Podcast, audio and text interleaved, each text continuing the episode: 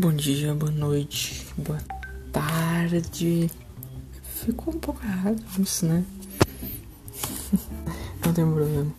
Bom, pessoal, volto aqui para falar com vocês sobre uma coisa bem importante chamada coronavírus, que é uma coisa que eu já era para ter gravado sobre isso.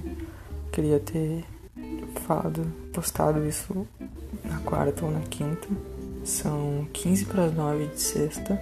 Então, tudo que eu falar aqui vai ser baseado no que eu vi até agora. Tá dando jornal ali na sala, mas eu tô gravando aqui no meu quarto. Então, pode ser que nesse momento esteja sendo alguma coisa que eu não tenha visto. Então, peço desculpas.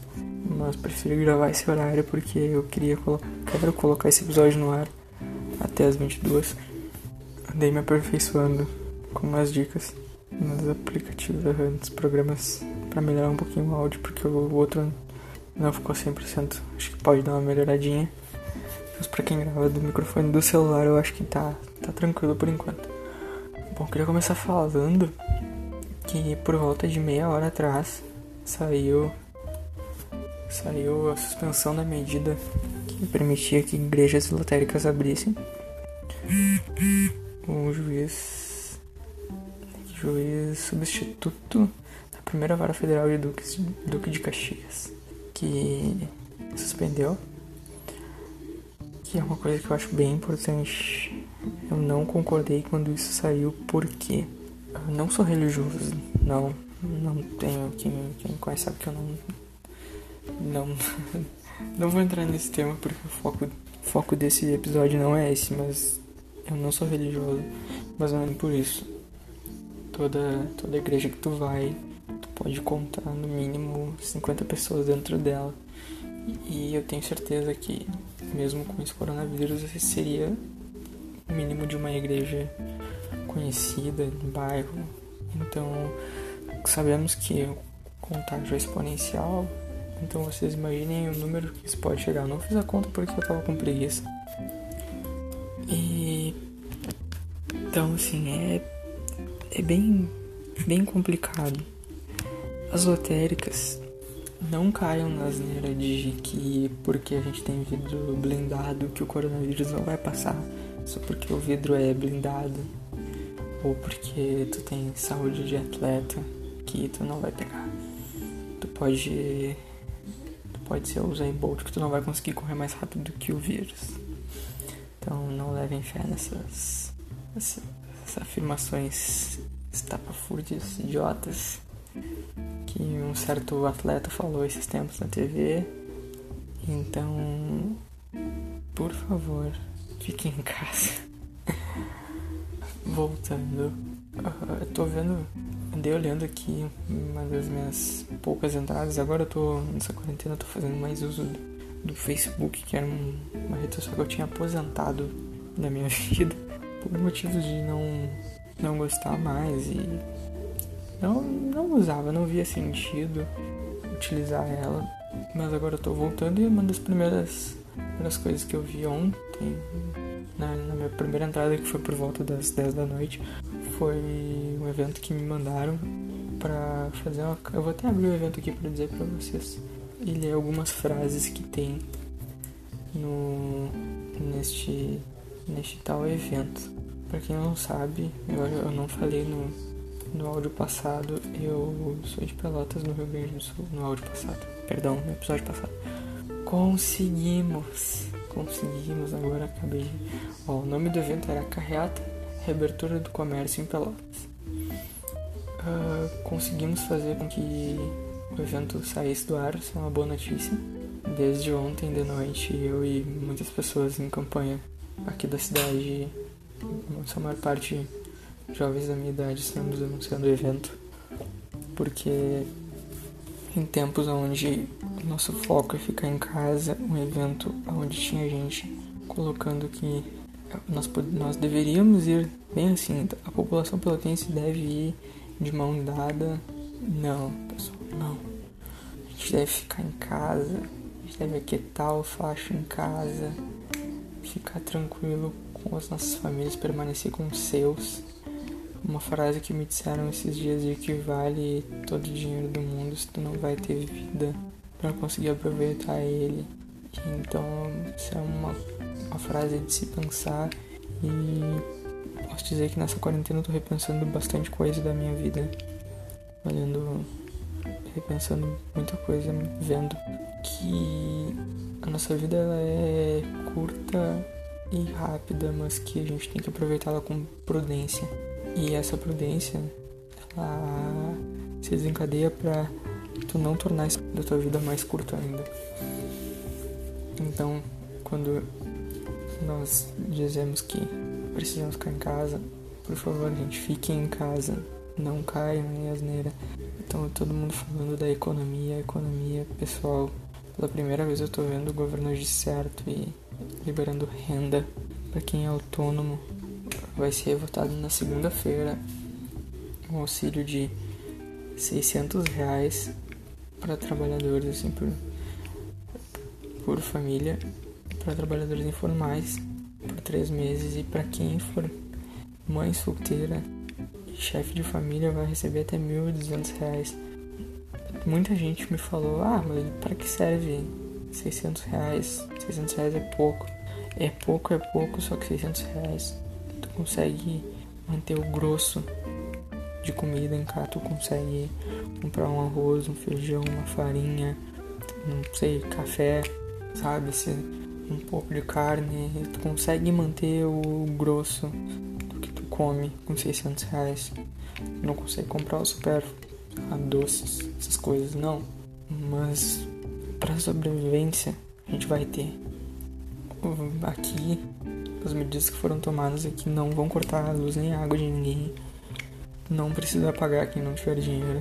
Só que isso vai vir multa depois e eu creio que os juros serão altíssimos. Mas desamparado, felizmente nós não estamos. Tô torcendo para que eles aprovem essa medida e realmente entreguem esse dinheiro que eles estão prometendo. Pessoas que vão se enquadrar nesse para receber isso. Tem que ter mais de 18 anos. Tem que ter uma, uma renda mensal de até meio salário mínimo por pessoa. Que, que pelo que eu tô vendo aqui, eu tô no, andei consultando sites da internet para pesquisar sobre isso. Pelo que eu tô vendo aqui, são 522,50. Uh, tem que ter uma renda mensal de até 3 salários mínimos por família. Que tem gente que tem mais do que isso, então já nem percam tempo de vocês e que não tenham rendimentos tributáveis acima de 28.559,70 em 2018. 2018. Quem se enquadra nisso são microempresários, os MEIs, ou quem está em cadastro único em programas sociais do governo até o último dia 20 de março. Tem como requisito de renda, que é os três salários, e contribuir com o regime da Previdência. Quem for MEI contribui já direto então, se tu te encaixa em uma dessas. Em uma não, se tu te encaixa nas categorias que, que não pede, não, não te mixa, vai atrás do, do teu benefício. Porque devido às precauções aí que estão tomando, eu arrisco dizer que o pior ainda tá por vir, a gente tá bem tranquilo ainda. Apesar de tá, tá bem alto, a mortalidade e tudo mais é. Eu. Eu acho que. Eu acho que o pior ainda tá por vir. Então. Vocês imaginem que nós demoramos a entrar nessa quarentena. Eu fico pensando o quanto a gente podia ter evitado. Atualmente, e uma pesquisa mais recente foi atualizada agora, assim atualizada ao vivo praticamente de 10 em 10 minutos. A gente tem 92 mortes e 3.417 casos no Brasil. Então, todo mundo. Já vi gente falando que comparando a gente com a Itália e tudo mais, o pessoal não tem. Nós não temos parâmetros de comparação porque nenhum, nenhum está tomando as mesmas medidas que o outro. Tá todo mundo meio que perdido. Agora que a gente tem a situação mais séria na Itália, eles estão começando a pôr o pé no chão e fazendo o melhor possível para ajudar a sua população. estão registrando. Hoje foram, de ontem para hoje, 969 óbitos. Foi o maior número, se não me engano, foi de ontem para hoje. Não tenho 100% certeza, agora fiquei com dúvida, não lembro. Então, gente, imaginem 969 mortos. Porque eles não deram bola, assim como a gente não tá dando. Cara, não é só uma, uma crisezinha, sabe? Não é só uma, uma coisinha aqui, uma gripezinha boba. Não é, cara, é uma coisa de louco. É uma coisa que ninguém tem controle. Uma coisa que a gente não, não, não tem muito o que fazer além de se cuidar, de escutar da mãe, que eu vi muita gente reclamando. Ah, minha mãe falando que eu tenho que lavar a mão, passar álcool gel, lavar com sabão. Cara, lava, escuta tua mãe. Escuta, sei lá, quem que fala, meu, lava a mão, cara. Se tu saiu, chega em casa, meu. Desinfeta tua roupa, desinfeta teu celular, porque todo mundo pega o celular na rua. Desinfeta carteira, chave, desinfeta tudo que tu tocou na rua. Isso é. Tem gente que diz que isso é um extremismo e que de uma maneira ou outra a gente vai acabar pegando. Nenhuma nem duas me falaram. Nenhuma nem duas pessoas me falaram isso. Mas não custa. Não custa tu te prevenir. Não custa mesmo eu acho que essa prevenção, por mais que pouco cara, é bem válida. A gente deve tomar esse cuidado. Essa pandemia já adoeceu, segundo o The New York Times, está sendo atualizado várias vezes durante o dia. Essa atualização agora é das 7 e 10. Gente, eu tô pegando vários jornais porque eu andei pesquisando bastante e pegando informações nível mundial também. Pra tentar fazer um. Gravar um episódio massa. Não sei se, se eu tô passando isso, mas é meio que esse episódio é um desabafo, assim, de, de como. De como essa, essa epidemia é uma coisa preocupante, como a gente não leva a sério. Como tem muita gente que eu converso que tá me falando, ah cara, eu não tô me cuidando. Cara, a gente tem que se cuidar, cara. Eu volto a reforçar isso. Nós não somos imunes a isso, não, por enquanto não tem cura. Temos um tratamento que não é eficaz para todo mundo porque tem muita gente morrendo.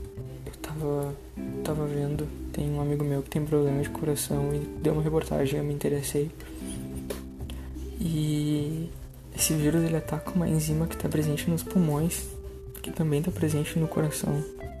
E eu li um pouco sobre que quem não tem nenhum problema de pulmão ou de coração, depois que se cura da doença, acaba apresentando alguma sequela, como algum problema cardíaco.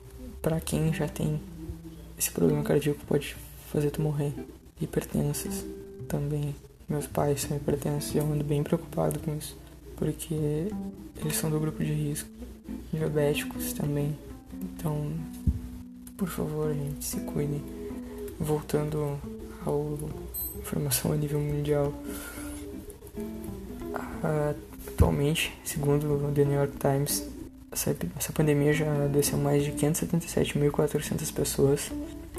Na noite de sexta-feira, pelo menos 26.668 pessoas morreram e o vírus foi detectado em pelo menos 171 países. Gente, isso tá tão. é uma coisa de tão grande escala Estados Unidos virou a nova novo epicentro da, dessa epidemia e eles estão ficando estão fazendo hospitais e tudo, mas tem muita gente morrendo porque eles também assim como nós de início ignoraram e disseram que era só uma gripezinha. Eu tô falando isso e batendo em cima do é só uma gripezinha porque pelo, por tudo que eu tô vendo, que eu tô lendo, o nosso pior surto tá prestes a começar na semana que vem, aqui, Brasil. Hoje é sexta-feira, então quer dizer que a partir do domingo muita coisa pode mudar. E então eu tô com medo, bem sincero, eu tô com medo, porque eu conheço muita gente que tem uma saúde debilitada por vários problemas e a chance de muita gente pegar é bem alta. Eu tenho meus avós com câncer os dois, que estão com certo, certo confinamento. Não vejo eles há muito tempo porque não tô indo lá, não, não tô, eu não tô saindo de casa faz. Uh, ontem fez exatamente uma semana que eu não, não coloco o pé pra fora de casa. E pretendo continuar assim nos próximos dias. Porque eu realmente tô com medo. Eu acho que a gente vai, vai passar por, por coisas piores. E, tem, tem, muita, tem muita coisa. Tem muita coisa ainda por vir. Da qual a gente, a gente vai passar. Eu só, eu só quero que não leve tanta gente assim como tá previsto. E agora, voltando a falar daqui do Brasil, a nível político, eu não consigo entender nosso presidente que vai ao ar numa entrevista e chama o seu vice-presidente de tosco, diz que é muito mais tosco que ele. Olha, presidente, o senhor me desculpe, mas ele não é. Uh, vocês estão para a par, mas ultimamente ele não, não, não tá sendo um pouquinho menos. Eu não. Eu não consigo entender a, o nosso posicionamento do nosso presidente perante tudo isso. Porque é um cara que só pensa na, na economia e a economia não. Não é uma coisa que a gente precisa necessariamente focar agora. Gente, nós precisamos focar em pessoas, pensar que todo mundo tem que se cuidar para todo mundo ficar vivo. Essa é a nossa realidade. A minha visão preocupada disso é pode parecer para ti que vai escutar isso um tanto exagerado e eu espero realmente que daqui uma semana eu pegue e escute esse episódio e veja e diga cara tu estava errado eu espero que eu tô me tapando a minha cara e esteja me preocupando em excesso. Prefiro que tudo isso seja só um, um sonho assim de, de que dê tudo certo e se acalme. Aqui onde eu moro, se se agravar o número de casos, o sistema público vai entrar em colapso em menos de uma semana. A gente não tem estrutura para aguentar essa doença, esse, perdão, esse vírus. A gente não tem a gente não tem estrutura, nós não temos recursos. A prefeita pede pra gente ficar em casa, tá sempre dando entrevista, falando pra gente ficar em casa, tomar os cuidados. E a carreata que eu falei no início, que tava. que foi feita pra, pedir a reabertura do comércio e tudo mais. Eu tenho certeza que se ela ocorrer, a gente vai chegar lá e só vai ter carro de patrão, carrinho de luxo, carrinho caro que são esses caras que trabalham numa salinha sozinho ou que não vão trabalhar, que ficam em casa. Eu vejo que eles não se preocupam com quem utiliza o transporte público. E aqui onde eu moro não é uma cidade, não é um nível capital da vida, não, pelo contrário. E eu utilizo transporte público, eu utilizo transporte público há muitos anos, assim, diariamente. Agora não porque eu tô em casa, né, mas digamos que eu pego ônibus no mínimo seis dias na semana. E é uma aglomeração porque o consórcio atual reduziu muito os horários de ônibus para um lado da cidade, aumentou para outros. Tem alguns lados que tem mais horário de ônibus, mas o fluxo é maior, então acabam sendo lotados igual. Assim, o outro lado não, é, não tem tanto ônibus e está sempre lotado. E eu vejo que nesse lado eles não pensam que nós que dependemos de serviços públicos vamos ser mais afetados por tudo isso. Eu vi uma, uma charge de um menino que vem caminhando e que começa a tossir, põe a mão no corrimão e passa uma senhora e põe a, mão nesse mesmo corrimão. O final da charge ela cheia no hospital, cheia de equipamentos, com máscara, com tudo, e o pessoal atendendo ela todo equipado. Isso é uma realidade existente aqui. Uh, ao mesmo tempo que eu tenho os avós que são pessoas de idade e eu quero eles comigo durante os próximos anos, eu espero que vocês também queiram os avós ou entes queridos de idade da família de vocês junto com vocês. Então fica o meu apelo para ficar todo mundo em casa. Se tu se tu puder também. E teus avós estiverem precisando de alguma coisa, remédio, coisa no mercado, cara, toma os devidos cuidados, mas vai, pega, compra, leva. Entrega com distância porque tu tá na rua. Protege os teus. Protege os que não são teus. Te protege. Que creio que vai ser, vai ser desse jeito que a gente vai conseguir passar por tudo isso. E não vai ser fácil. Não vai ser fácil. Mas estamos, estamos aí. E vai ser. Vai ser meio. meio preocupante os próximos, próximos dias. Mas estamos. tô preocupado, mas espero que tudo, tudo melhore. E por último, para encerrar, falando um pouco daqui de novo. São Paulo tá pedindo reforço para no isolamento social, que lá tá, tá bem crítico. Então, eu acho que isso não se estende só, só lá, reforço de novo. Ficou bem chato esse episódio, ficou bem chato mesmo. Mas é um desabafo de quem tá bem preocupado com o futuro do nosso país, o futuro do mundo. E ficou bem. Eu acho que deu pra. Não consegui trazer todos os dados que eu queria, porque eu sempre planejo mil coisas para falar e, sempre fico olhando e pesquisando. Só que chega na hora e eu começo a falar e eu me perco nas minhas próprias falas e não consigo encaixar algumas coisas. Acho que para finalizar isso aqui, eu só queria mostrar um, uma matéria que eu li, que, eu, que a minha mãe me mandou. Ela leu na internet, eu pedi, me mostrou, eu pedi pra ela mandar pra mim não perder. Que, se eu não me engano, é nos Estados Unidos. Hum, não, não tenho certeza se é nos Estados Unidos ou se é no México, não, não tenho certeza. Um cara que tá de quarentena tem um pincher. É um pincher isso aqui? Gente, não conheço, não conheço. Não, é um pincher. Uma cachorrinha. Não conheço raça de cachorro, gente, desculpa. Ele mora numa casa e do outro lado da rua tem um armazém. Ele pegou e amarrou no pescoço da cadela um bilhete, 20 euros, e falou pra cachorrinha ir até lá. E ela foi, porque pelo que eu entendi, ela, ela ia sempre com ele. E no bilhete dizia: Olá, senhor vendedor. Por favor, venda um pacote de chips ao meu cachorro. Quero os de cor laranja, pois os vermelhos são muito apimentados. Ela tem 20 euros ou dólares, dólares amarrados em seu pescoço. Aviso. Ela irá morder se não for tratada direito. Seu vizinho da frente.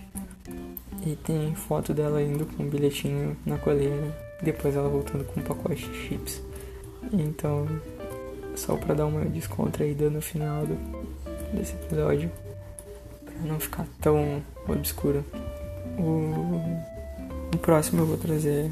Vai ser um pouco mais contraído. Vou trazer algumas coisas para se fazer na quarentena. Baseado no que eu ando fazendo. E o que eu vejo que o pessoal que eu conheço anda fazendo também. Então, muito obrigado se tu escutou até aqui. Ficou um pouco grande comparado a um outro episódio. Não, não muito, mas ficou maior. Qualquer coisa, vocês têm nas redes sociais. Me contatem para dar o feedback se tá bom, tá ruim. Se ficou muito triste esse podcast, pode falar também. Se vocês não gostaram por isso, se vocês gostaram, melhor. Eu só gosto de ouvir. Tem, tem bastante gente, a maior parte dos meus amigos que estão escutando que estão me mandando um, um, feedback massa. Então, se, se, tu não me conhece, não tem problema, me manda, porque eu vou ficar bem feliz em, em sua opinião de uma pessoa totalmente de fora do meu convívio. Pessoal, muito obrigado. Esse é o da casa do vizinho, tentando trazer de novo uma visão mais própria, diferente das outras. Eu sou o Gabriel e meu mais sincero abraço e se cuidem, lavem as mãos e fiquem em casa. Esse é meu apelo, fiquem em casa. Um grande abraço e até o próximo.